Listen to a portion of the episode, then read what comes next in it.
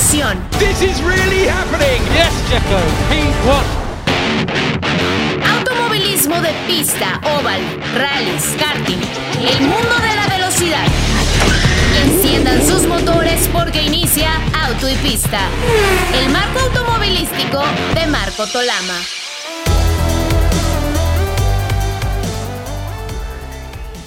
¿Qué tal amigos? Qué gusto saludarles. Bienvenidos a una edición más de Auto y Pista. Soy Marco Tolama, acompañado por Pablo de Villota desde España, por Alex Rubio, hoy sí, también desde la Villa Querétaro en, en México.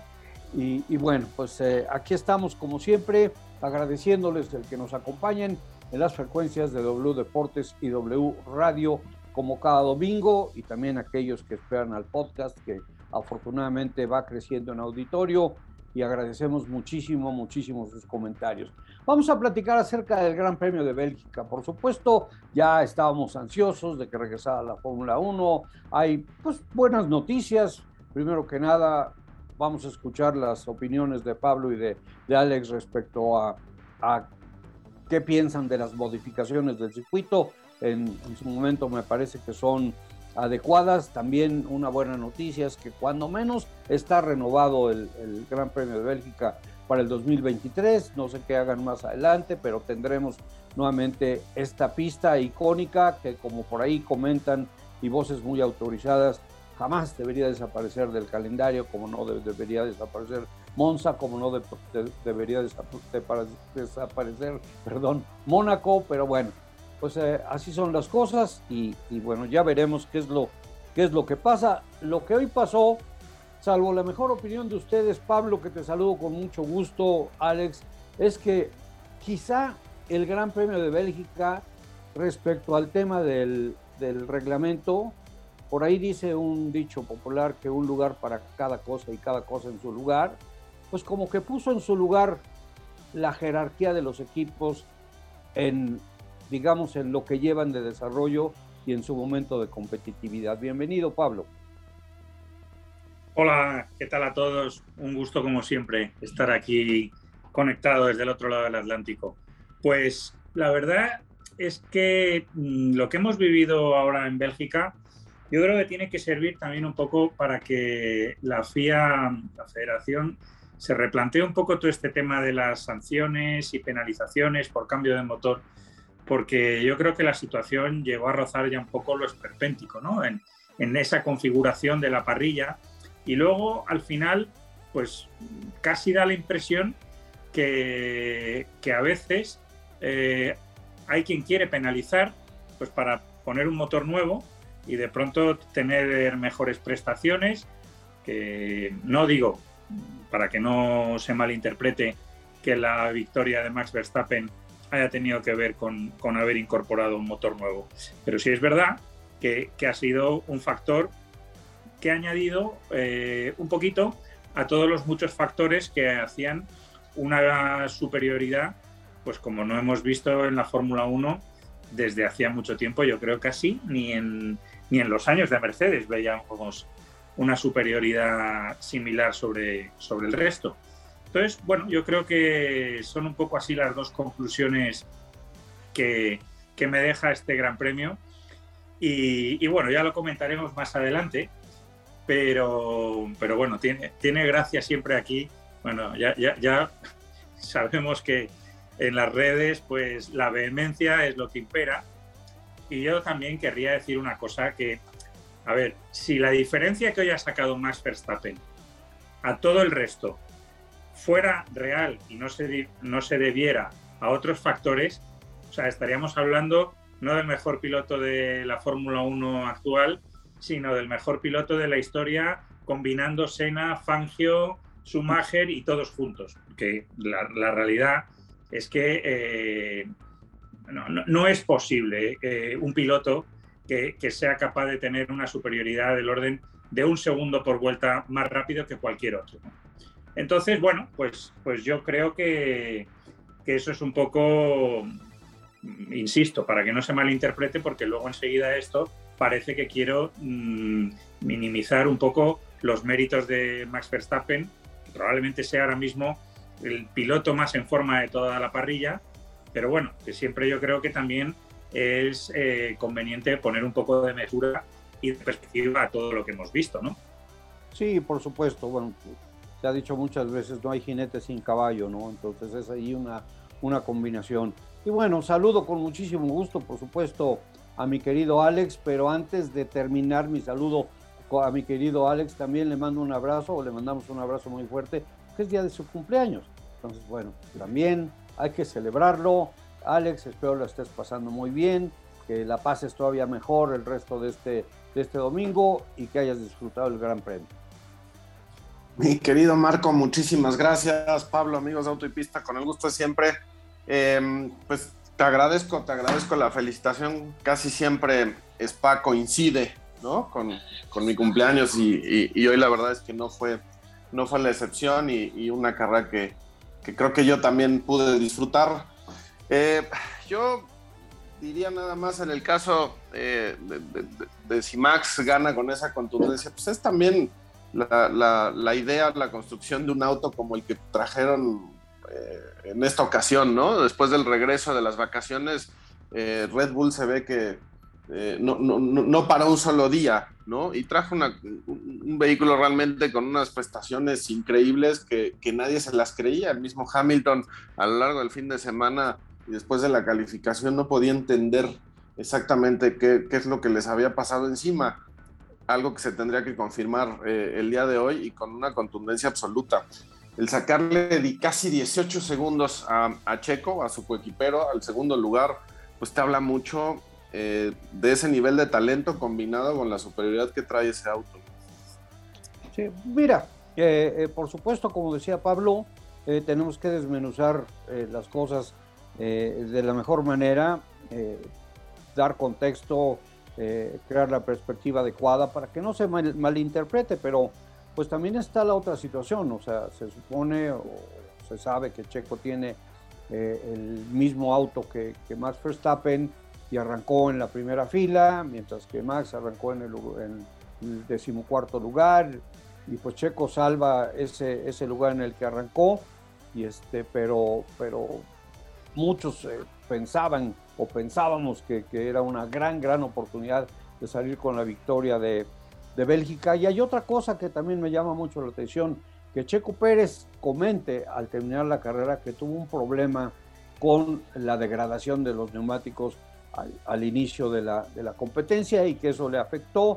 En fin, y me llama la atención porque, bueno, sabemos que hasta ahora, no quiero ser injusto, Checo ha sido un hombre que si algo sabe hacer es gestionar sus, sus llantas para sacarles el mayor jugo posible, pero puede, puede suceder, no todos los días las cosas salen bien, no todos los días las prestaciones son las mejores, o la calidad, o la construcción de la llanta, etcétera, como en otras, en, otras cosas, pero bueno, sí me llama la atención eso, y, por supuesto que está convertido claramente en un doméstico de, Max Verstappen, no había forma de que él pudiera contener eh, los embates cuando, cuando lo estaba alcanzando o que hiciera también un poco un intento de defenderse, no había. O sea, está, está perfectamente claro. Y, sobre todo también, eh, Pablo, Alex, después de un día en que las tonterías de este señor Helmut Marco crean un incendio ahí en esta parte del planeta en las redes sociales por sus declaraciones, que, bueno, yo en lo particular, mi opinión creo que, vale la pena, cuando menos de mi parte, pero todo eso me parece que ensucia un poquito el, panorama, el ambiente, el entorno, y, creo que no es justo eh, en determinado momento para Checo. Y comentabas de lo de Hamilton y lo de Mercedes, 1.8 segundos de diferencia, por supuesto que es muchísimo, ¿no? Pero también, Pablo, no sé si estés de acuerdo con ese tema que se debe vigilar especialmente con el tema de las penalizaciones. Hay muchos que han platicado de ello. Si, si hubiese la posibilidad, y creo que ya algún día tocamos el tema, de que fuera diferente la forma de penalizar, ¿no? Eh, porque el que queda penalizado es el piloto cuando es una parte mecánica la que cambia, por, ejemplo, o, técnica eh, el equipo del auto y el hombre que va tras el volante es el que paga las consecuencias porque lo mandan para atrás en la parrilla. Pero bueno, ese será, será un tema que tendrán que resolver ellos, aunque uno tenga su opinión y sus ideas, que podrían ser eh, sanciones económicas, qué sé yo, pero, este, pero como tú comentas, Pablo, en este momento sí, pues crean ahí un, un, un entuerto que a lo mejor el día de hoy inclusive ayudó un poco digamos, al espectáculo por lo que pudimos ver, sobre todo en, con lo que se llama la, parte media o la segunda parte de la parrilla, ¿no? Sí, yo, salvo error por mi parte, luego que me corrijan, eh, hoy Max Verstappen, aparte del motor nuevo, llevaba también un chasis nuevo. Y el chasis nuevo que llevaba es más ligero. Esto lo que puede significar es menor desgaste de neumáticos, es menos peso que hay que arrastrar y ahí a lo mejor puede explicar esa diferencia en el consumo del neumático, porque hemos visto que estaba llevando un consumo max respecto a Carlos Sainz al principio de la carrera, los dos con neumático blando, y Carlos Sainz no es un piloto que tampoco se caracterice por ser eh, muy duro, muy exigente con los neumáticos, y ha tenido que entrar varias vueltas antes que Max.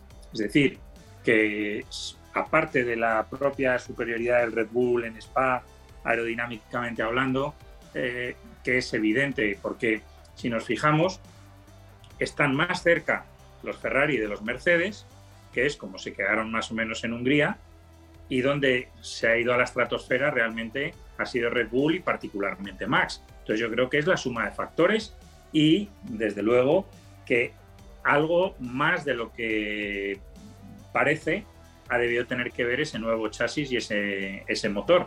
Vamos, lo que está claro es que eh, no, no, llevan el mismo coche. O sea, aunque aparentemente sí lleven Checo y Max el mismo coche, no, no, es, eh, no, es posible. Es que además yo siempre lo digo, eh, cuando un piloto goza de una superioridad de este calibre respecto al compañero de equipo, nunca jamás ni en sueños Checo hubiera podido disputar una pole a Max Verstappen como sí ha ocurrido en ocasiones esta temporada. Entonces, es decir, la magia no existe. Existe un talento descomunal como es el de Max Verstappen que puntualmente pues puede eh, sacar sobre alguien eh, como Checo, que es un grandísimo piloto, bueno, pues eh, en días puede marcar tres, cuatro décimas, pero esto que hemos visto hoy entra en, otra dimensión. O sea, tiene que haber siempre algo más. Y yo, bueno, pues lo iremos descubriendo a lo largo de estos días, pero creo que sin duda tanto motor como chasis nuevo han debido de, jugar su parte. Pues mira, creo que tienes, no creo, tienes toda la razón. Y esto desde luego para nuestros amigos y en este caso pues también para nosotros si no habíamos considerado ese tema, yo no sabía que, que había estrenado un chasis nuevo de Max Verstappen, lo que sí sabía es que parte del gran problema o de uno de los problemas que tenía Red Bull esta temporada era que tenía un auto muy pesado, más pesado que, el de los otros, que tenían que eh, ponerse a dieta a fuerza y aquí está la muestra entonces de que esto está funcionando, pero también eso nos, hace entender quizá un poco, salvo la mejor opinión de ustedes, ¿Por qué, por ejemplo, Checo, en ese momento en que su compañero de equipo estrena motor, nuevo chasis, el viernes se vio pues muy, muy eh, complicado eh, comparado con su, con su compañero? Y ya después, bueno, pues las cosas fueron cambiando porque fue trabajando en el auto, porque fueron encontrando mayor velocidad, en fin. Eh, y, y, desde luego, bueno, pues hasta el momento en que se metió nuevamente ahí adelante al, al, área competitiva de la, de la parrilla. Pero entonces, lo que tú comentas, eh, eh, pues desde luego nos da esa razón, Pablo, y creo que queda claro entonces el porqué también de esa gran superioridad de este, que de todas maneras sigue siendo un fenómeno que es Verstappen, ¿no? Cumpleañero.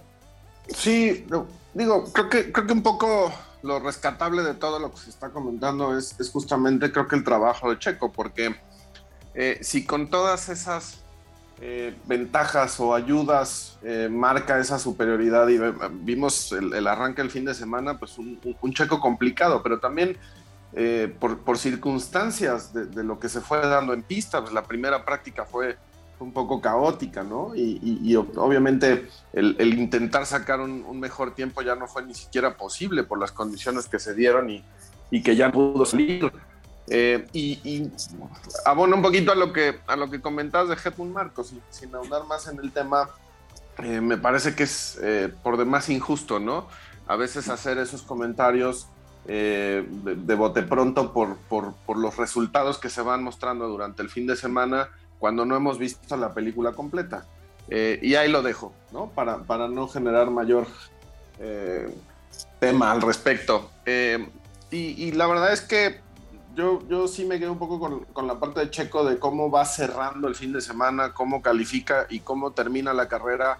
Creo que de, muy buena forma, aunque arranca cometiendo algún, algún error porque no, no, no logra tener una de sus, de sus mejores arrancadas. Sabemos que Checo eh, logra al momento de arrancar recuperar posiciones y ahora fue todo lo contrario.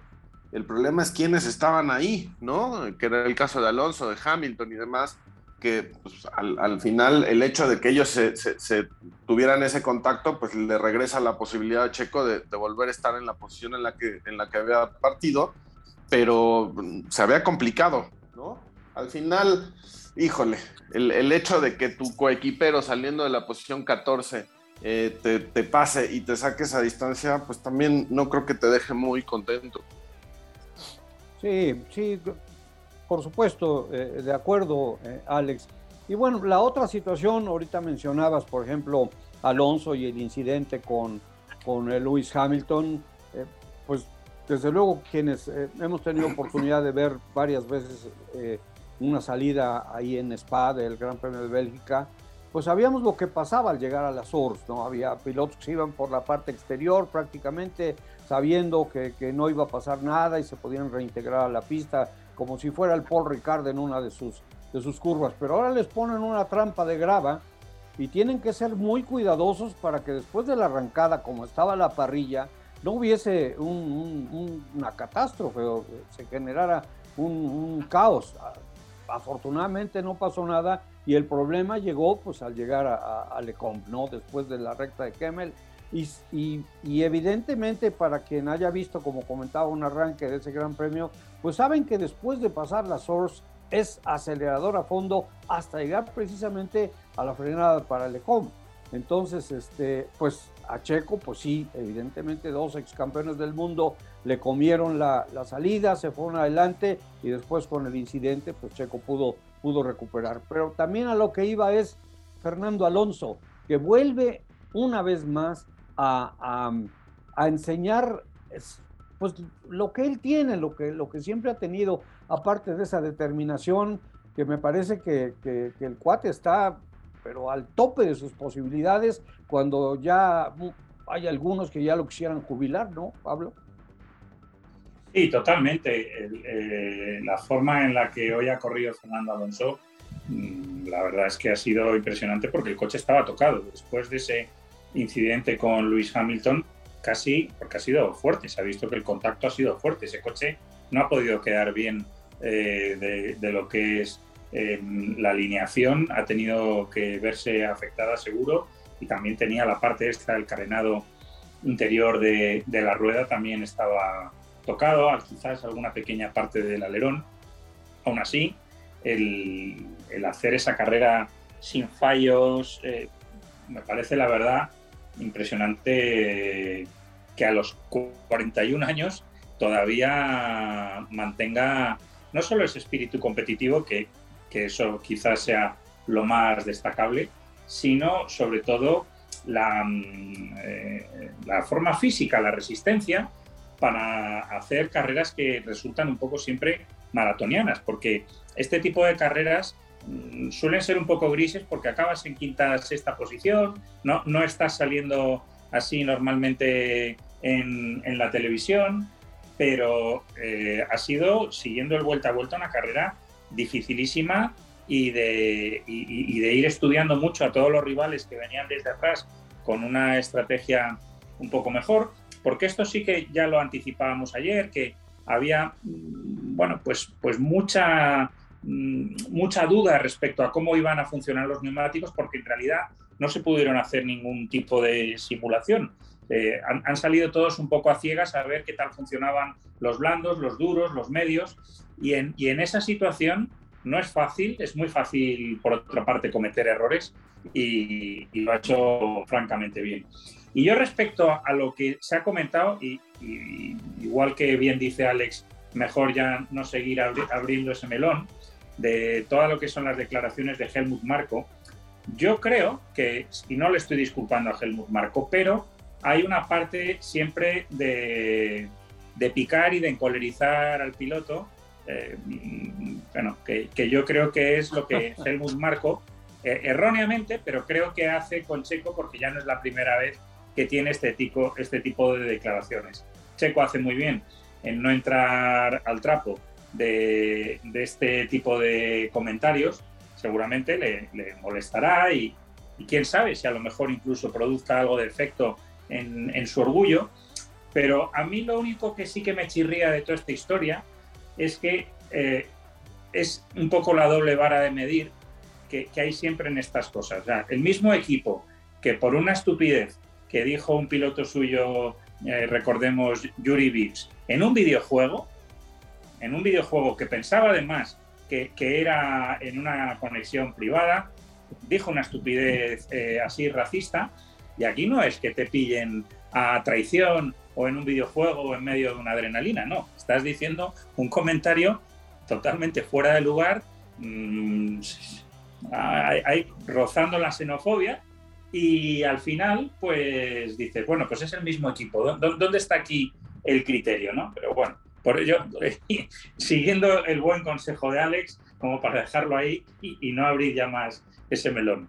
Sí, totalmente de acuerdo. Le sumo un poquito sal a la herida. También el tipo tiene que aprender que, que en América existe Norteamérica, Centroamérica y Sudamérica y, Checo pues no es un piloto sudamericano y tampoco tiene que andar metiendo a todos los sudamericanos en su, en su entuerto eh, Helmut Marco. Pero bueno, dejando eso... Y sobre, todo, sobre todo, querido maestro, porque de, de, qué pilotos sudamericanos habla? Porque no sé si hablará de Emerson Fittipaldi o de Ayrton Senna, eh, no lo sé. Es, que a lo mejor eh, tendrá que revisar un poco también la historia de la Fórmula 1, ¿no? Sí, por supuesto, estoy totalmente de acuerdo. Oye, bueno, pues ha llegado eh, el momento, eh, si no, si no estoy mal, de ir a, nuestra primera pausa. Tenemos un, minutito. ¿Y, qué les parece? Porque continuamos con el tema del Gran Premio de Bélgica. Si platicamos también lo que hizo Esteban Ocon, que no estuvo mal, lo que hizo Alex Albon, que no estuvo nada mal, pero también, por ejemplo, que Charles Leclerc termine en sexto. Y mencionabas, Pablo, el tema de los neumáticos y que, pues, no tenían ninguna experiencia, no habían podido hacer las simulaciones y me parece que Ferrari en ese caso volvió a, a, cojear un poquito en ese departamento y eso también terminó eh, afectando a Charles Leclerc, que bueno, pues de la mano del piloto con el que se supone que está peleando el campeonato, este, pues no pudo hacer lo que el otro, o sea que pues, tendríamos que pensar que los dos tendrían que haber llegado para hacer el, el 1-2 teniendo las mismas posibilidades competitivas, cuando ahora pues, Charles Leclerc vuelve a caer al tercer lugar en los puntos y Checo tiene razón. Algo que se puede rescatar de esta carrera es la gran cantidad de puntos que se lleva a casa Red Bull, que él regresa al segundo lugar y que solidifica Verstappen su lugar ahí a la cabeza del campeonato y el equipo también. Así que bueno, Giancarlo, nuestro productor, Gracias, eh, por supuesto, el día de hoy por tu trabajo como siempre. Vamos a la pausa y continuamos con Auto y Pista del día de hoy. Gracias por estarnos acompañando, amigos. Regresamos en un momento.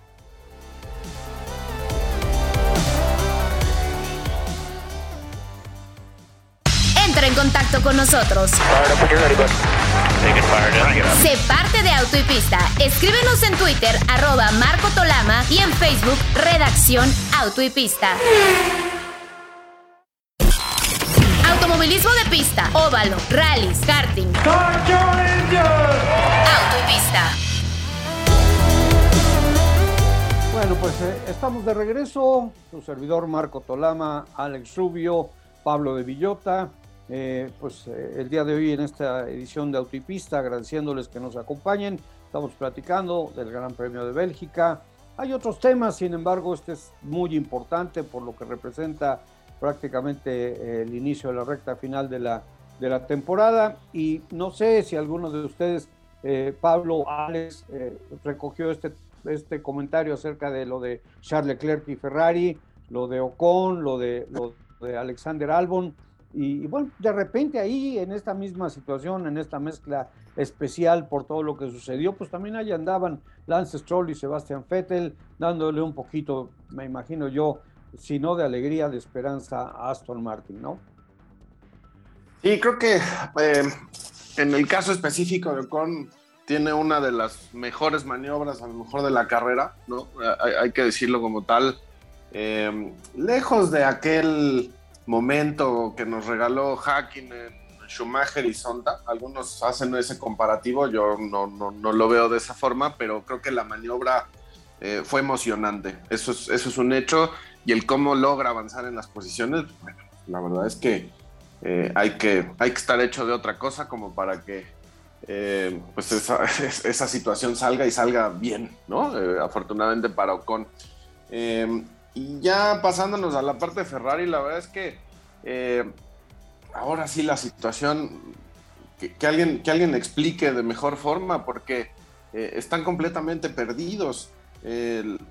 yo creo que, lo, que está sucediendo con Charles es una cosa realmente triste por las posibilidades que se empiezan a desvanecer, eh, porque ya no veo hoy que haya una recuperación por parte de Ferrari para tratar de, de llevarlo hacia la parte eh, delantera del campeonato, eh, que bueno, como lo hemos dicho, realmente Ferrari no estaba pensando en campeonar este año, pero el paso, el paso adelante sí se ha dado. Sin embargo, las expectativas que se generaron de inicio de año, pues se han ido diluyendo y creo que eso está empezando eh, a sentirse de una forma ya como de derrota.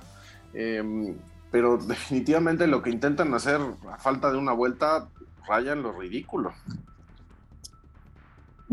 Bueno, yo, yo creo que lo que está pasando es que estamos mm, quizá viendo lo que es la realidad. Y hasta ahora lo que estábamos viviendo era un poco en una ilusión. Una ilusión que Ferrari pues, nos ha hecho creer por algún momento que estaba eh, totalmente a la altura de Red Bull. Y puntualmente en algunas carreras, en algunos circuitos lo estaba. Pero la realidad es que eh, Red Bull son los campeones del mundo, no han perdido nada de toda su artillería y son claramente eh, los mejores. Gran parte, yo creo, de los errores que ha cometido Ferrari también se deben, aparte de que, haya cosas eh, que se puedan mejorar en Ferrari, pero muchas veces también son cuando vas muy justo. Cuando tienes siempre ese pequeño plus que sabes que con un neumático o con otro tienes más ritmo que el rival, también es más fácil que te salgan las estrategias buenas que cuando vas un poquito más, no digo la desesperada, pero forzando mucho más allá de lo, de lo que sería deseable. Lo que sí me ha llamado la atención en esta carrera, y creo que eso, hablando de Ferrari, es significativo, es que hay algo de distanciamiento entre Ferrari y, o sea, entre el equipo y Leclerc. En el sentido que eh, yo creo que eh, están un poco cansados de que Leclerc siempre les haga ver un poco que son tontos en la estrategia y como que, él es el listo. Porque si os habéis fijado, había un momento de la carrera que directamente eh, desde el muro de boxes a Charles Leclerc le han preguntado, cosa que es bastante inusual.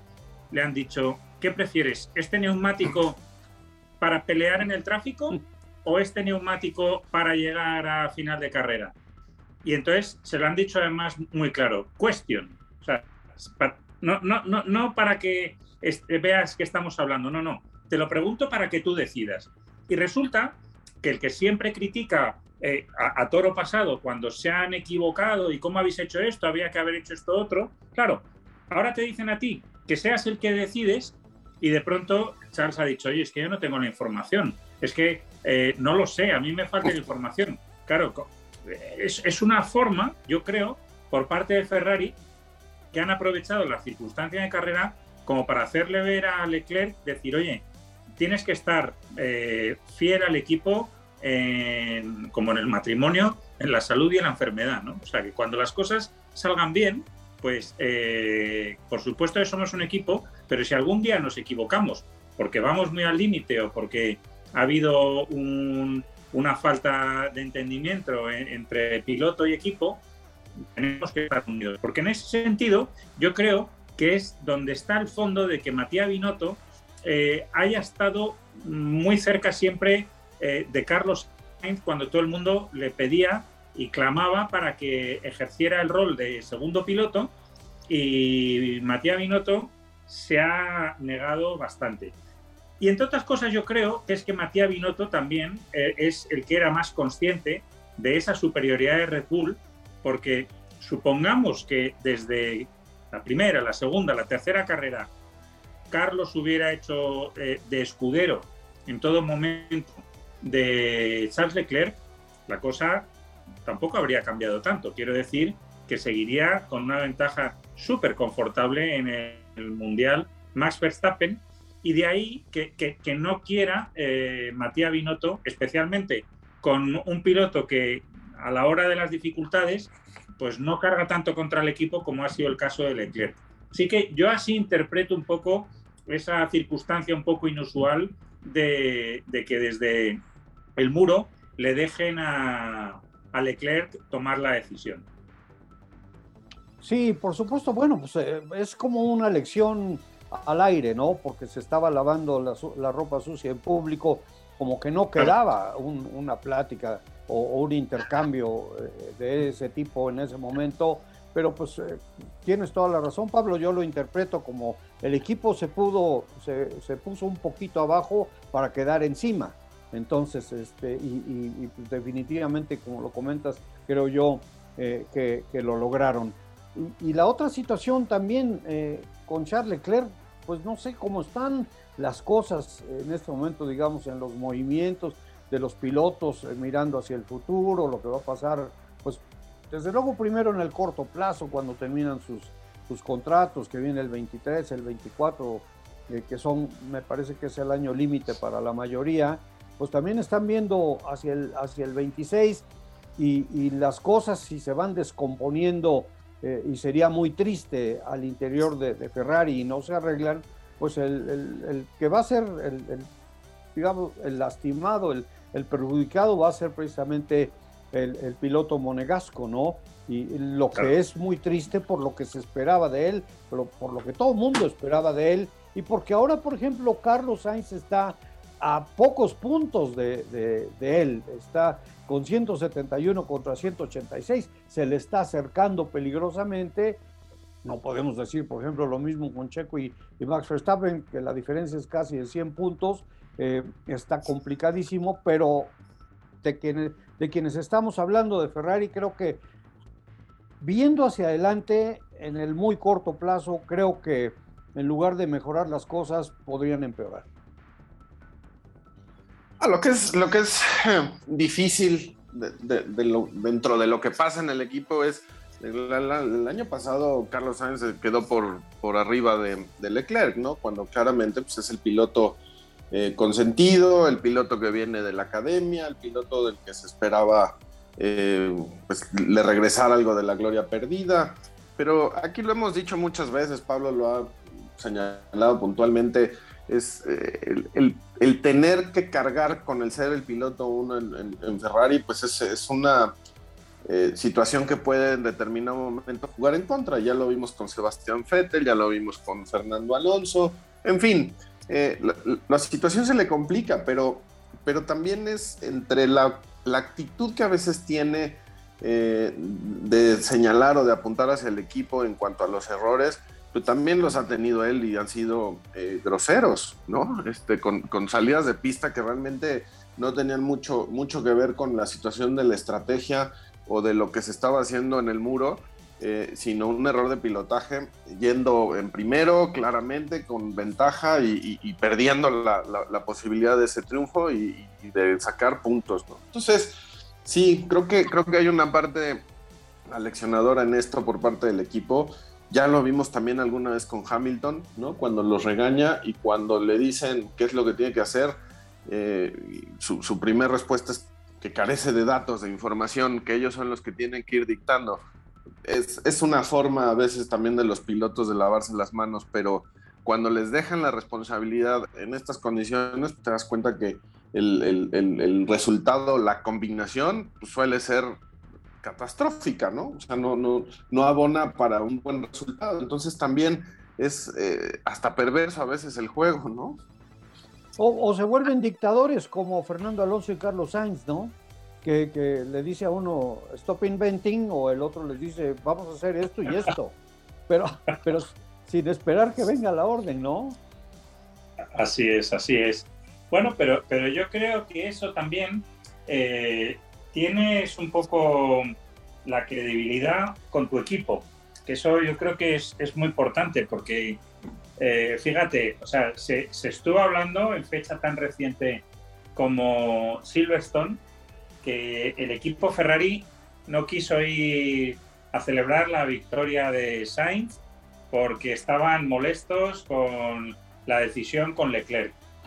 Y sin embargo ahora lo, lo, lo que tras, transmite un poco toda esta decisión es que quizás estemos ante la situación justo la contraria, ¿no? Bueno, pues como casi todo, la verdad muchas veces estará a mitad de camino de los dos extremos, ¿no? Pero, pero que también demuestra muchas veces lo, difícil que es eh, gestionar eh, la relación con los pilotos y todo esto. Y yo creo que en ese sentido, eh, Matías Binotto, que siempre es alguien muy criticado, yo creo, yo creo que lo hace bien. Y, y, y también yo creo que Toto Wolf, eh, a todas esas, digamos, salidas de tono innecesarias de Lewis Hamilton, pues yo creo que también, también lo, sabe, lo, sabe hacer bien, bueno, pues para al final crear un poco ese entorno donde Lewis Hamilton de lo mejor de sí mismo, que, que es lo que a fin de cuentas interesa a los equipos, ¿no? Muchas veces saber si por un calentón eh, a destiempo y una palabra dada fuera de lugar, a ver si muchas veces eh, estropea lo que es el verdadero objetivo final, ¿no? Entonces, siempre tienes que tener mucha mano izquierda y tener ahí, bueno, pues, pues, pues mucho tiento y conocer mucho la psicología de, un piloto de carreras, ¿no? Que también es verdad que a veces con la adrenalina pues se pueden decir algunas tonterías o también se pueden decir tonterías simplemente a veces por la juventud, como hemos visto el caso de Lando Norris, que ahora cuando se va su compañero de equipo, eh, Daniel Ricciardo, bueno, muchos de sus rivales dicen, oye, pues qué pena, la verdad es que es una lástima que no haya funcionado la relación entre McLaren y Ricciardo, Ricciardo es un gran piloto y tal, y sin embargo ha aprovechado la circunstancia Lando Norris poco más o menos para pavonearse de que él sí que se ha adaptado su pilotaje al McLaren, eh, aunque no fuera un coche a su gusto, y que Ricciardo no, y que en realidad pues tampoco le da ninguna lástima pues todo lo que le ha sucedido a Ricciardo. Bueno, pues, pues esto son a veces un poco detalles de falta de humildad de un piloto que con la edad y la experiencia, y a lo mejor bueno, pues alguien que le aconseje bien, pues, pues, pues bueno, yo creo que vas, vas mejorando. Yo creo que otros, y ya cierro un poco el tema, pero me hace gracia el caso de Fernando Alonso, que es genio y figura hasta la sepultura, como se dice, ¿no? Porque habéis visto cuando le ha, le ha golpeado eh, Lewis Hamilton, que luego Hamilton ha reconocido que efectivamente se había equivocado, que había cerrado la puerta sin dejar el mínimo espacio y, y, y tenía que haberlo hecho. Pero la, la, la, expresión esta de Fernando que, que, que vamos, no, no, no, ha tenido ningún filtro, ¿no? Es decir, menudo idiota, este solo sabe pilotar cuando va a comer, ¿no? no, bueno, implacables, pues vaya, implacables Norris en sus declaraciones. Fernando, por, supuesto, eh, el que no se haya acostumbrado todavía a las características de Fernando Alonso, pues eh, no está tan cerca de la Fórmula 1 como pudiera presumir, pero pues ya lo comentaba, y también está el carácter de Carlos Sainz y lo están mostrando cuando lo deben mostrar sin, sin, sin retener nada, sin cortapisas, ¿no? Pero también está el tema ahora de, de este tercer equipo, ¿no? De Mercedes, de lo que está pasando al interior, de lo que está pasando con los, con los resultados. ¿Habrá llegado, Alex Pablo, el momento en que pues, Josh Russell se empiece a poner por encima del siete veces campeón del mundo? Híjole, en, cierto pues, modo, en cierto modo ya lo está, ¿no? Exacto. O sea, hoy, hoy, hoy tú ves el, el, estado del campeonato y ha sido de manera consistente Russell, eh, pues el que ha estado por encima, pues el que de alguna manera ha llevado eh, el liderazgo dentro del equipo. Y, yo les pondría. Eh, que si esta, esta situación que está presentando después de este fin de semana, justamente el que pudiera Lewis Hamilton pues plantearse la idea a lo mejor ya de decir gracias, ¿no? De retirarse Em, no lo sé, porque finalmente el hecho de que Russell se mantenga arriba y de quedar así, creo que va a ser un golpe duro eh, para, para el, ánimo, eh, considerando de cómo cerró la temporada anterior con, algo que todavía es difícil de digerir para muchos. Eh, pues creo que no, no, Russell no está ayudando a, a la inteligencia emocional de Hamilton, ¿no? Mira, y además la verdad de las cosas es que me hizo se me hizo inclusive un poco triste la imagen, que además yo no sé si fue a propósito por parte del director de cámaras, de un Lewis Hamilton caminando sobre una eh, vereda ahí de tierra, que es, eh, es el camino de... Eh, solito, cuando normalmente llegan por los pilotos en una motoneta, pero caminando hacia... El horizonte pues no se veía, pero sí se veía a un hombre que daba la espalda y que iba caminando, eh, como, o sea, pues a lo mejor, eh, eh, o no a lo mejor, triste por lo que le había pasado y porque había encontrado el retiro cuando venía muy acostumbrado, no nada más a tener los mejores resultados, sino a campeonatos consecutivos tan importantes, ¿no? Y que creo que eso es, o sea, el, comentario de Alonso viene muy, muy a modo, ¿no? por, por el hecho de que sabemos que Hamilton eh, siempre que estuvo al frente era, era inalcanzable, era imbatible, eh, podía sacar diferencias también abismales contra botas, en fin. Eh, y, cuando por alguna circunstancia tenía que estar peleando ahí a la mitad de la parrilla, pues no era precisamente el, piloto más avesado. Y ahora, en, una circunstancia en la que, bueno, pues tiene que pelear con Alonso de tú a tú y la, situación ya la vimos, ¿no? Pero sí, esa imagen que, apuntas, Marco, la verdad es que pareciera ya, y, va como con un, con un eh, cuerpo así flojo, ¿no? Que te da una sensación de derrota absoluta. Qué, pena, mira, porque sí, la verdad no me gustó que se mantuvieran tanto con la cámara sobre él en esa, en esa situación. Pero también lo que comentas, Alex, eh, creo que lo vivió, eh, no sé si estés de acuerdo, Pablo, pero también lo vivió eh, Michael Schumacher, acostumbrado también a, esa cantidad increíble de, campeonatos consecutivos, de haber regresado a Ferrari a donde lo regresó, donde lo puso, y que en el momento en que ya no tenía esas posibilidades y se enfrentaba a los tráficos y a la pelea competitiva de la mitad de la parrilla, pues se le complicaba mucho, ¿no? Sí, eh, el, caso concreto, además de, de Lewis Hamilton, es que han sido muchos, pero muchos años de, ir con una superioridad absoluta de coche. Y, bueno, y, yo creo que también a veces, eh, no, quiero ser muy duro con Hamilton, ¿no? porque esto eh, es algo que, te puede llegar a pasar, pero, pero cuando estás acostumbrado a, esa superioridad, casi eh, pues, pues circulas un poco como si fuera todo tu propia hacienda, ¿no? Como si fuera todo tu, tu casa y, que todo el mundo poco más o menos que se tiene que apartar al paso del César, ¿no? Entonces, bueno, pues eh, es una situación que verdaderamente ya lo ha reconocido también Lewis Hamilton, que, que, al final, bueno, pues que, el primer año que esté un poco viéndose en una situación que, ojo, que estamos hablando que, que está haciendo podium esta temporada en varias ocasiones. O sea, no es que esté en la decimoséptima o vigésima plaza, como le ha ocurrido, por ejemplo, a Fernando Alonso o le ha ocurrido en ocasiones a Sebastián Vettel. No, o sea, el, drama, entre comillas, es que estás en lugar del primero, estás peleando por el quinto, el sexto, el octavo.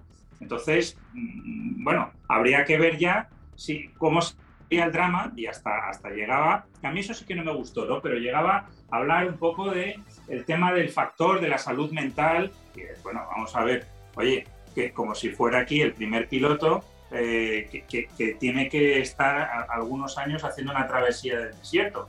Eso, lo han pasado todos. Es verdad que luego no todos lo aguantan, pero tampoco yo creo que es necesario vincularlo a, un tema de la salud mental. Es, el sufrimiento inherente a lo que es el deporte cuando las cosas vienen mal dadas. No, no, no tiene, yo creo, tampoco mayor misterio, ¿no? Pero, pero bueno, yo creo que, que al final a, a Luis bueno, pues yo creo que todos esos títulos con esa superioridad, pues le han en cierto modo mal acostumbrado y es un poco esto el reflejo de, todo lo anteriormente vivido.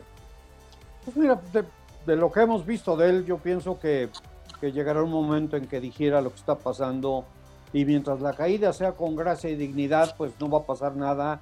No creo que haya nadie que le pueda regatear lo que ha hecho, que está en los libros de la historia por un mérito personal eh, por las circunstancias que han rodeado, pues eh, que, se le debe aplaudir y, pues para todos llega el momento, ¿no? Las circunstancias pueden ser diferentes, pueden ser las mismas, en fin, pero a todos les llega el momento y a lo mejor para Lewis Hamilton pues ya llegó y tampoco, eh, y creo que sería prácticamente una necesidad estar pensando en que él va a regresar a los niveles anteriores porque creo que eso va a ser muy difícil.